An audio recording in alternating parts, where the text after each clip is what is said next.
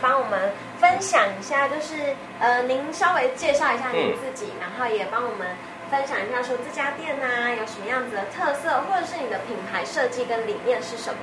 哦，我叫李坤阳，然后我毕业于淡江大学物理系，对，然后虽然说大家跟本科系应该是听到都没有关系啦，呃。其实本来对物理就只有高中的时候喜欢了，但是后来因为毕业的时候，我相信你们毕业应该也会遇到一样的问题，就是对人生很迷惘，不知道做什么。我只是在想说，我人生到底要干嘛？总要找一个我应该一辈子都不会对他没兴趣的一件事情。对，因为毕竟可能想说，呃，我不知道你们年代是不是这样，你们可能斜杠比较多，但是我们就是我那时候就想说，我要专注一件事情就对了。OK，然后。我想说啊，我喜欢吃东西啊，但我也喜欢做东西。对，OK，那我们当然就是往餐饮这方面走嘛。OK，然后那时候竟然要投入这么久的甜的咸的，我我都想要试试看。一开始去报名猫下去，我不知道你们知不知道猫下去。OK，好，反正是现在应该还是算很有名。然后但那时候是我非常喜欢的一间店，他没有录用我。那时候是西餐。然后离我家最近的一间甜点店叫做温德，对，在天母，可能现在啊，先不要讲啊。然后反正在天母，然后呃，他既然录用我了，然后是学徒的身份，然后也非常适合我，所以说我就想，好吧，那我就人生先从西餐开始吧，那西点开始吧，对不起，嗯，对，就这样，然后一直做到现在了。哦，然后我在那边大概工作四个月，然后自学，大概自己在家里看书，然后自己做九个月，然后就创业了。嗯，对。那你可以跟我们分享一下，为什么、嗯、呃这间您创办的甜点店要叫一世治国吗？或者是它的你设计的这个理念是什么？其实，在一世治国之前，我们有个前身叫做我思，我不知道你们知不知道。我思。你用我的我思考的思，其实，在做我思的时候，已经呃是做到快要歇业了。然后呃那时候我们的招牌就是柠檬塔，跟现在一模一样。然后呃，但是歇业那时候，只要我那时候我一公布出来，就有非常多的粉丝就拜托我们不要不要离开，对对对，不要休息，至少至少把柠檬塔留下来。也就让我思考了，想说，好吧，那我可我的确可以。接受只做柠檬塔这件事情，那么一世治国应该也是从这个开始的。呃，就我只想要把柠檬塔做好就好了。想说比呃，对，一式就是指做甜点这件事情，是想说把甜点做好，一生就做好一件事情就好，所以叫做一世治国。而那时候就只的确在重新复出的时候，就用这个名字开始，然后只做柠檬塔。就是创办这间店的。嗯过程当中，你有遇到什么挫折吗？嗯，挫折，所以当老板在行销方面的挫折应该会比较多一点。那我们设定的范围就是二十五岁到三十五岁之间的女性，呃，连男性都把它摒除掉。对对对，就是因为看我们粉丝后面大概九十九趴都是女性。OK，然后在五二十五岁以下。其实比较没有消费能力，是他们比较常用 Instagram 嘛，啊，也许你们也比较常用 Instagram，对，但是我自己觉得用 Instagram 的消费能力会比也的族群也比较差一点点，所以说主力战场全部都放在 Facebook，对，没错，然后再年长一点点的，好吧，我就 cover 不了，他们真的就只能口耳相传，真的。对，就只能靠口碑而已了，他们也没在用网络的，像这边的就是年纪比较大的这些族群们，他们会也会来买，他们会哎，他们，但是不多，就是可能譬如旁边养养鸟的阿伯，然后他们就会进来说，哎，你们在卖什么的啊？然后他们会自问自答，就是，哎，在卖蛋糕哦，呃，然后什么最好吃啊？对，然后我大概说柠檬。柠檬塔，他们，但是他们对塔这件事情好像没有什么概念，所以他们就会说是蛋柠檬蛋糕哦，嗯，他们不对派也没概念，他们就是他们对于甜点就是蛋糕，就是软软绵绵那种蛋糕，对对对，但是可能他们还是有一点经济能力吧，不管是不懂是什么，但他们还是买了一个回去，对，买回去之后说好吃，儿子也很喜欢，女儿也很喜欢，哎，就会再去。过来买，但是对于周遭的人，其实我们也没有做什么行销。当初选这边是因为，呃，就在五九一上面看到，哎，这边正好有一个空间，然后很符合我，所以我就过来了。其实也并不是特别看这边有什么商机而过来的，因为我们最主要八成的营业额都是在网络上面，都是在宅配。对对对，没错，我是天母人，然后原本。心里其实小时候有一个自己觉得很屌的事情，就是在自己的家旁边开一间店。嗯，对，所以说我第一站是选择天母。嗯，对，然后因为啊，也不得不说越做越大了，所以说需要比较场大一点的场地，所以说才搬来了关渡。嗯，对，是因为这原因的。那很好奇，在台北哪一个区域卖的最好？大安区。大安区。对大呃宅配来说的话，是大安区最多。对对对。嗯哦，但是因为我们毕竟还是做宅配啦，所以说，诶，然后以全台湾来说的话，台北也还是占了一半，哎，占了七成以上。对对对，其他的话可能就是台中、高雄比较多，然后落到比较小的，可能十趴五趴的话，就是其他县市。嗯，对。那你们是多久多久来到关渡啊？是近期？差不多十呃一年了，刚满一年，十一月左右。本店就是最推荐。最哦，当然是柠檬塔了，对，一定是柠檬塔的。呃，从我对有没有好奇的事情？那个时候就是柠檬塔了，嗯，到现在也是嗯是最受欢迎的柠檬塔。对，没错。之间有改良吗？或者是说有另外调整口味吗？还是就是一直从那个时候？没有哎，original 忠于本味，对对对，一直没有，一直没有调。那那这里面是有加什么特别的吗？就是就是。它的制作流程，或者是老板对于这个柠檬塔有什么坚持？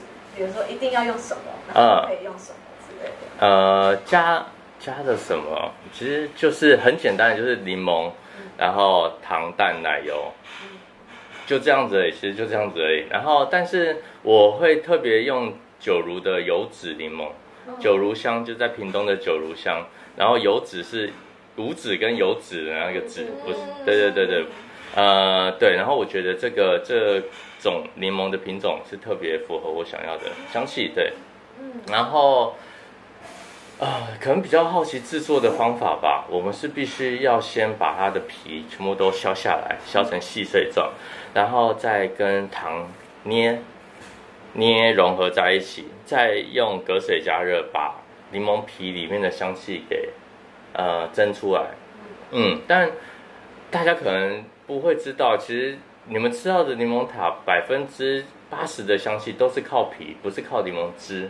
对，所以皮是非常重要的。看重点在于要怎么把皮里面的香气给萃取出来。OK，然后接下来就蛮简单的，就是呃整皮削完之后剖半，然后榨汁，把汁给榨出来之后，然后跟蛋还有刚刚的糖。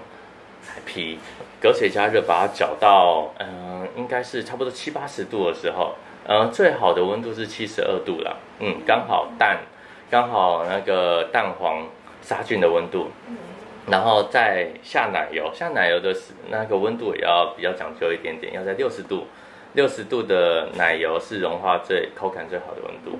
嗯，对，然后搅到我要的口感，对，大概是这样子的过程。太酷了，我可以想象那画面。真的吗？刚刚前面说就是东西很少，然后听的时候就是哇，好多细节，好难做的感觉。对啊，因为其实我很喜欢，我通常吃东西都很喜欢很简单的东西，就是比较趋近原味的东西。对，所以要怎么把呃原味的东西做到非常的不简单？嗯，我。嗯，一直在钻研这些事情，所以才是招牌，对，才是招牌。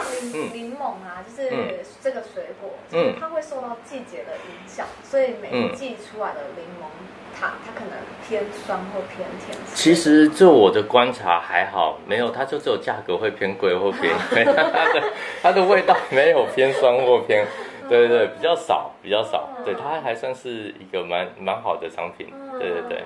不像其他的水果，可能会受到天气的影响之类。对，然后就会跟你讲的一样，偏甜或偏淡。嗯、对对对，没错。嗯。那那呃，柠檬塔之外，嗯，店还有推荐，比如说二三名之类的吗？就是如果不敢吃，嗯、不喜欢酸的酸的人，嗯，他有没有其他其他的选择？嗯、第二项或第三项？因为其实我们的经营模式是这样子，呃，我们一次大概只会上四个产品，大概就是四个产品，但是这四个里面其中有三个也是柠檬塔以外，它会一直变动，就可能一个月就会变一次，所以我现在也没办法推荐你说哪一个好，因为你可能下次来的时候，也许它就没有了。对对对对，所以。诶，我们现在是还没有第二或第三的常态型商品。嗯嗯，对，最近比较有明星像的是 Brownie，Brownie 大家还蛮喜欢的。哦，嗯，对，没错。好，OK OK，谢谢你们今天过来，谢谢谢谢。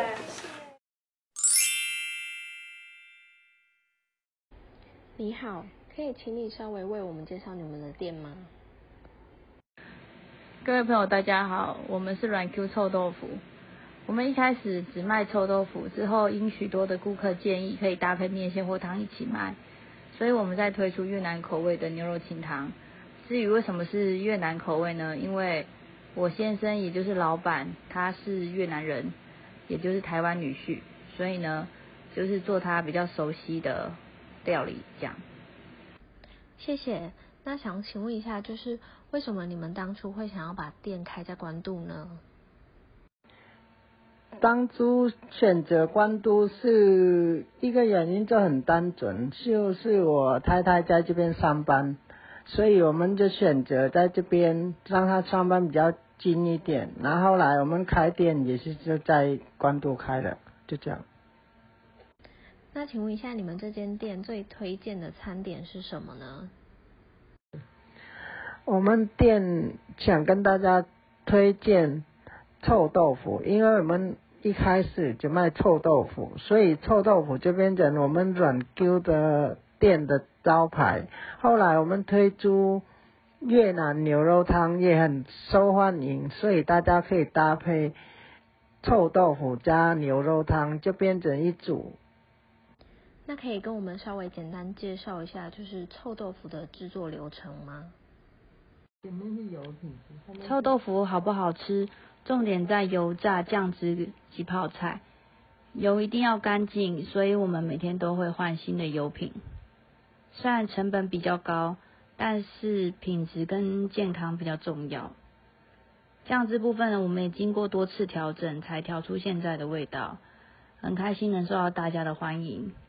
泡菜部分呢，到市场挑选，到制作都是由老板亲自出马、亲自制作的。所以可以顾到品质跟卫生，让大家吃的都放心。为什么你不开在，比如说台北市或者是在大陆上，之前路上或者怎么样？为什么会选择开在巷弄？阿姨以前他们是做，阿姨跟叔叔他们以前做系统柜，是做家具的。系统柜，呃，不能说是家具，应该算系统柜。嗯嗯，然后。他们讲说，因为做系统会比较累，需要长时间的，虽然虽然是就是短短短短期内会有很大的获获利，但是但是那个短时间是会很疲惫的。你知道年纪到就没有办法接受这么疲惫的身体状态，嗯，然后叔叔的腰也受不了，所以以身体状态来说，他们就觉得好啊，他们就来就做小成本的美食，美食的投资成本会比较比较小，嗯，比较少。所以他们一开始就想说，好啊，那就很天真的觉得打打打餐、送送餐就好了，嗯、就是在在家里自己弄弄就可以了。对，因为阿姨本身自己在煮台湾菜就很很拿手，然后叔叔是做马来西亚菜也蛮拿手的，他们自己本身也很喜欢料理。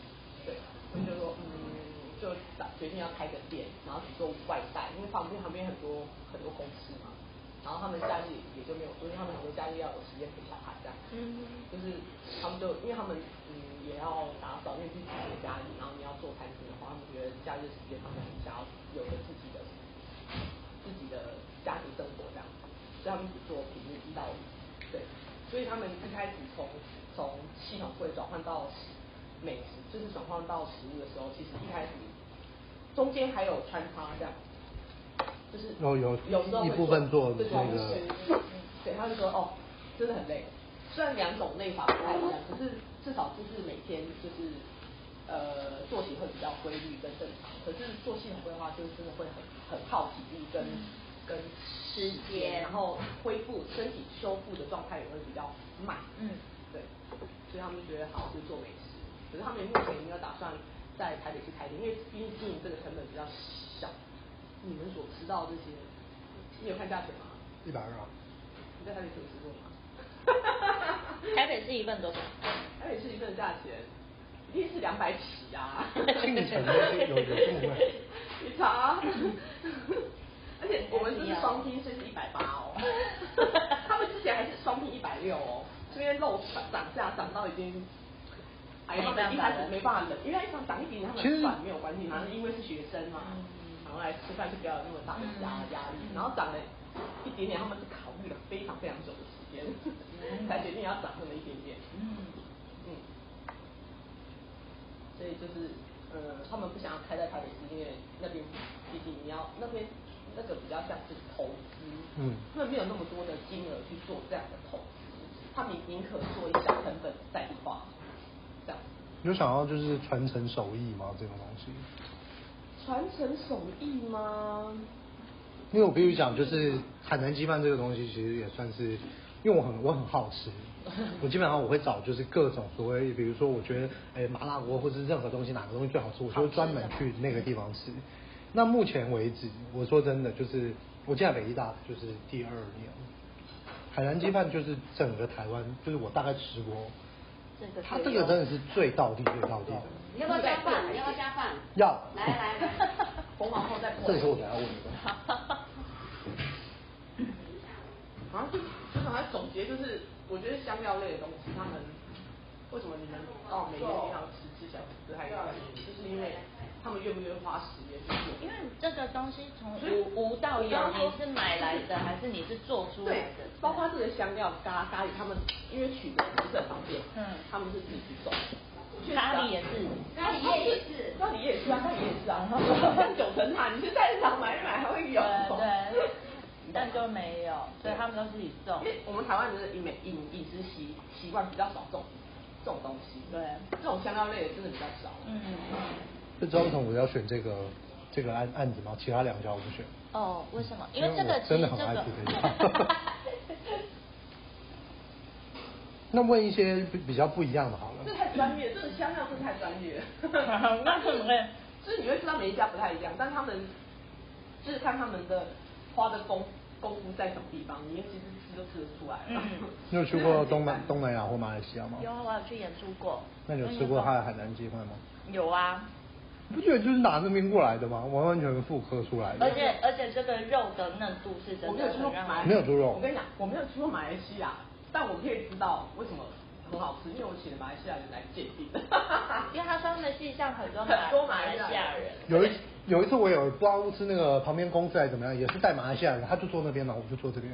嗯。然后他就就是马来西亚人，就好像是来台湾工作的马来西亚人带来台来台湾出差的马来西亚客户 来吃。对，然后就说这个很好吃。完全就是家乡味，就是。完全是家乡味啊。嗯